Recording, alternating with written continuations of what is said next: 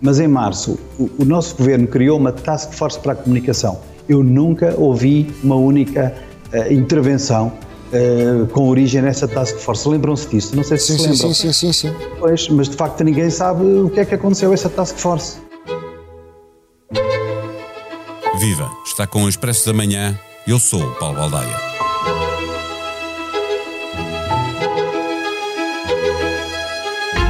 No fim da linha, lá estão os portugueses sem saber muito bem que comportamento adotar e com a acumulação da fadiga pandémica, é evidente que há cada vez mais pessoas que não cumprem o que lhes é pedido. Presidente da República e Governo, que no essencial sempre estiveram de acordo no combate à pandemia, estão agora em clara divergência. Uma divergência que se estende aos peritos.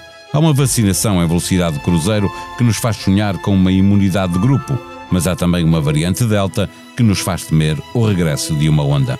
Não estamos a aprender ainda, com a experiência da pandemia, aquilo que seria necessário fazer melhor agora e no futuro, avisou esta quarta-feira o Observatório Português dos Sistemas de Saúde.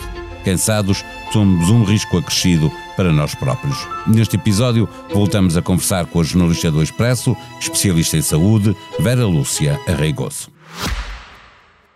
O Expresso da Manhã tem o patrocínio do BPI um banco para as empresas e um parceiro que apoia as empresas. Banco BPI. Grupo CaixaBank. Olá, Vera. Eh, chegamos finalmente a um ponto em que o consenso já não é possível. Eh, até o Presidente e o Primeiro-Ministro, que no essencial sempre estiveram de acordo, agora estão claramente em divergência. Eh, já não conseguimos gerar consenso à volta do combate à pandemia? Bom dia, Paulo. Eu acho que uh, a falta de, de, consenso que começamos a verificar entre quem tem que tomar decisões uh, para o bem de todos nós é apenas, uh, e, e, isso, um reflexo do cansaço, da fadiga da pandemia que todos nós sentimos e que neste momento começa também a chegar ao poder político. Saiu esta semana um relatório do Observatório Português dos Sistemas de Saúde que uh, fala numa cacofonia uh, e num excesso de voluntarismo uh, de quem tem que tomar decisões sobre a pandemia. e, portanto, aquilo que acontece é que isto que já existia e que sempre existiu desde o início torna-se agora mais evidente porque estamos claramente um bocadinho a perder o foco esta fadiga começa a acentuar-se e, portanto, estas desavenças de pensamento e de estratégia tornam-se mais, mais evidentes. Eh, antes de regressarmos ao observatório uh, de que estavas a falar, uh, pegar nessa questão de, de, do cansaço, porque com o tempo a, a passar, o, o, cansaço pandémico acumula também entre os, os, diferentes especialistas, sejam epidemiologistas, virologistas, todos aqueles que temos estado a ouvir. No campo científico também há divergências, isso é natural, é assim que que a ciência uh, funciona, mas há uma uh, que, que, tem dividido sobretudo aquilo que se pensa em Inglaterra ou na Índia a propósito da variante Delta, ou desta agora Delta Plus, uh, que é no fundo a, a, aquela de que os ingleses tinham falado, que é nepalesa, não é? Eles entendem-se ou não sobre a perigosidade de, de, destas variantes? Eu acho que se entendem. O que acontece aqui é que há alguns especialistas que um, fazem de alguma forma um juízo de valor antes de tempo, eh, um bocadinho numa ideia de, de do, da convicção. Uh, quase que até pessoal e pouco fundamentada, digamos, daquilo que é uh, a informação científica disponível até ao momento. Porque, olhando para a informação e para os dados que a ciência nos dá, os vários especialistas acabam por ter o mesmo tipo de apreciação na medida em que uh, a evidência está ali e não permite pensar de outra maneira. Aquilo que aconteceu foi que houve rapidamente uma reação a estas notícias que foram surgindo sem que um, ehm, houvesse a, a informação para sustentar. Portanto, foi, digamos que, foram opiniões sobre aquilo até que, que, já se vai conhecendo da pandemia, sobre o que é expectável, sobre aquilo que a virologia uh, ensina, mas que na verdade nós não temos ainda os dados concretos para sustentar algumas das suposições, nomeadamente que esta variante um, Delta Plus possa vir a ser mais transmissível e capaz de ludibriar o sistema imunológico, neste caso, após uh, a vacinação. Em Portugal verificou-se o contrário, até porque havia 16 casos e um mês depois só há 24, ou seja, uh, não cresceu uh, significativamente, significa que está controlada. Não é? Sim, esta mutação ela continua a ser residual na medida em que os últimos números davam, digamos que, uma prevalência de 3% entre as novas infecções e é importante dizer que para nós não há aqui nada de, novo, de todo. Esta mutação que, que acontece, uh, que agora veio dar esta designação Plus, nós já a conhecíamos chamando-lhe nepalesa e, portanto, ela está entre nós desde o início do mês e foi ela que justificou a saída de Portugal do corredor, do corredor verde de, nas, nas viagens com o Reino Unido e, além disso, nós, portanto, nós, eh, nós enquanto que vamos acompanhando uh, a informação científica que vai saindo, ela, ela também já, já tinha sido escrita na própria variante da África do Sul. Portanto, não é nada de novo. O que aconteceu aqui é que esta mutação, que já tinha sido identificada, associada a outras variantes, nomeadamente da África do Sul, surgiu agora também, também associada nesta, à variante da Índia.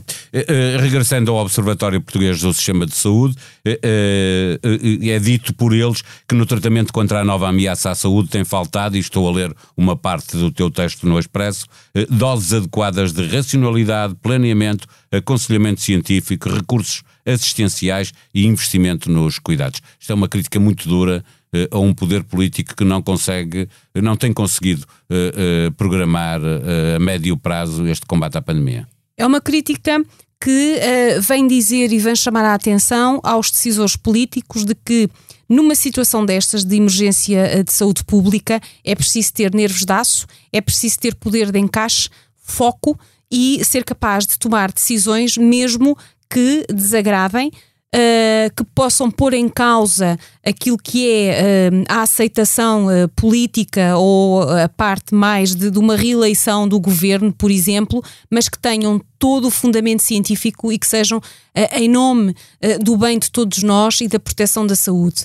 Ou seja, os decisores políticos optaram por tomar decisões mais fáceis de acomodar junto da população, que criasse menos, menos resistência, em vez de se.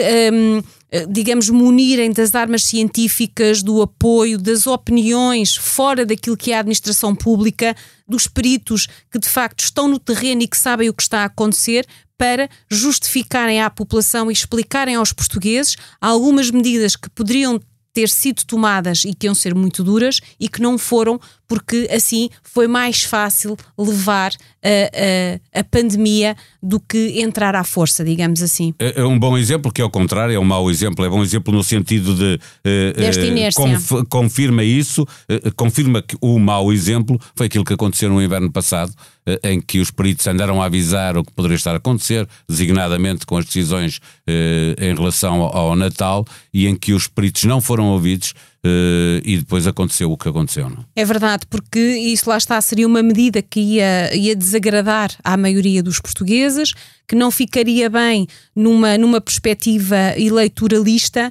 Uh, e, portanto, o governo, uh, digamos que tomou uma decisão ao arrepio daquilo que era o argumento e a necessidade que os vários especialistas uh, iam exigindo, mas não só o plano também para o outono e inverno, uh, um bocadinho até antes da época de, das festividades do Natal, que também desde o verão que se dizia isto tem que ser feito, vamos aproveitar agora este tempo da calmia para planear o que Organizar, é que vamos fazer. preparar os hospitais para o que é verdade, acontecer. E quando ele surgiu, surgiu tarde. Segundo os autores do, do estudo do Observatório, surgiu com um ano de atraso. E, portanto, um ano de atraso numa pandemia, num vírus que a cada dia se replica e que muta, é muito tempo.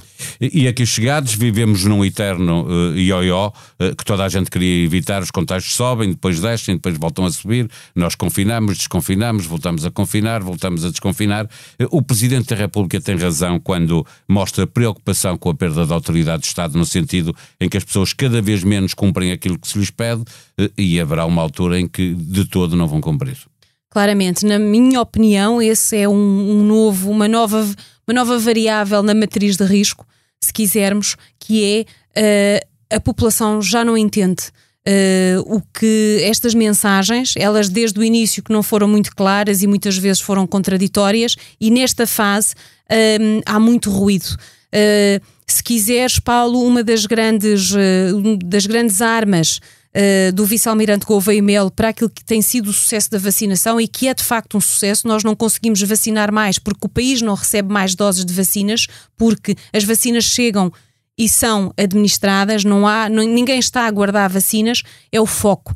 E esse foco foi sempre muito ténue desde o início, andámos sempre um bocadinho, uh, digamos, a navegar à vista e agora esse foco está cada vez mais terno e as pessoas não sabem para onde ir, porque um dia diz-se uma coisa, no dia a seguir diz-se o seu contrário, e com o cansaço da pandemia, com o tempo que passou, é cada vez mais difícil levar alguém a cumprir algo que eh, à partida não entendem e não, se, não, não há essa justificação, ou seja, o exemplo vem de cima e o exemplo que vem de cima é ele contraditório e isso gera comportamentos que são igualmente dissonantes.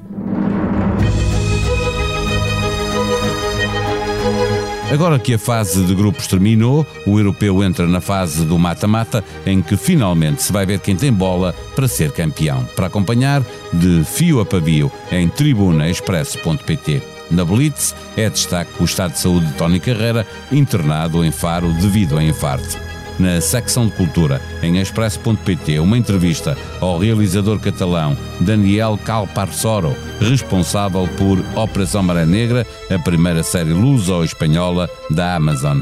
O talento português existe, é uma questão de investimento, diz o realizador. E porque estamos a falar da sétima arte, fica a sugestão de um podcast expresso, Cine Tendinha, entrevista ao ator e realizador Johnny Krasinski, porque o cinema é um dos melhores lugares para contar histórias. A sonoplastia deste episódio foi de João Luís Amorim. Tenham um bom dia, nós voltamos amanhã. Até lá.